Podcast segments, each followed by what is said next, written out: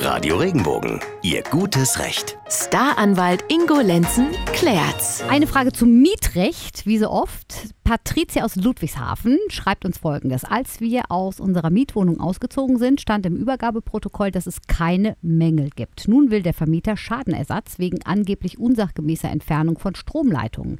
Es gibt keine Rechnung dazu, die Wohnung ist schon wieder vermietet und wir bekommen die Kaution nicht zurück. Was können wir jetzt tun?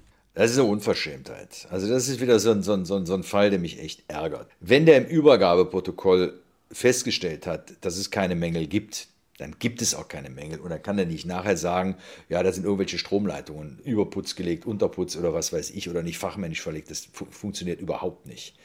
Ich weiß gar nicht, ob Patricia überhaupt Stromleitungen selber verlegt hat oder ob diese Stromleitungen nicht vom Vermieter damals verlegt worden sind. Gehört ja eigentlich zu der Mietsache, ne? dass eine Stimmt, Wohnung ja. mit, mit Stromleitungen ausgestattet ist. Ja.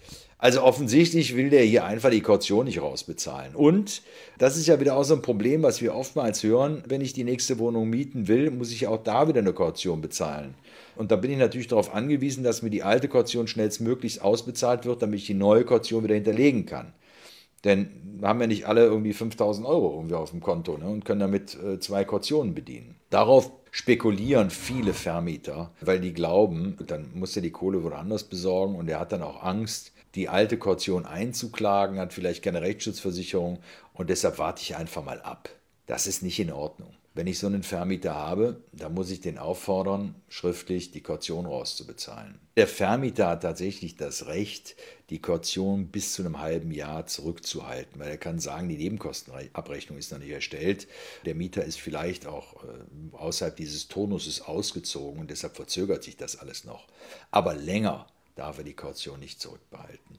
Und wie ich die Patrizia hier richtig verstehe, ist, die sagt, es gibt ein Übergabeprotokoll und in dem ist festgestellt, dass es keine Mängel gibt. So, das heißt, der Vermieter kann sich im Nachhinein nicht darauf zurückziehen und sagen, ah ja, hier sind irgendwelche Stromleitungen, die er wahrscheinlich selber hätte verlegen müssen, sind unfachmännisch verlegt worden. Der hat erkannt, die Wohnung hat keinen Mangel und dann muss er auch die Kaution zurückzubezahlen. Was mich an der Geschichte tatsächlich ärgert, ist, dass das manchmal so eine Masche von Vermietern ist, dass sie einfach darauf spekulieren, der Mieter ist finanziell der Schwächere und der scheut sich davor, Geld in die Hand zu nehmen, um die Kaution nachher bei Gericht einzuklagen. Und das funktioniert in dem einen oder anderen Fall auch. Aber ich würde der Patrizia jetzt hier echt empfehlen, wenn der nach Fristsetzung nicht ausbezahlt, das halbe Jahr rum ist, soll sie zum Anwalt gehen und, und die Kaution rausklagen. Ich finde das ein Hammer. Mir tut das so leid, weil das ist dann immer so, weißt du, und du sagst dann auch noch, äh, nee, das geht nicht und so weiter, aber sie machen es dann trotzdem. Mir tut das dann so leid, ne? Dieser Rattenschwanz immer hinten Ja. dran, ne? Also die, wie oft müssen die dann damit durchkommen, dass sie es machen, ne? Also das ist so. Ja, offensichtlich rechnet sich Ja. das. Und ich habe immer wieder Leute, die, die, die sagen ja immer, warum kriegen wir die nicht?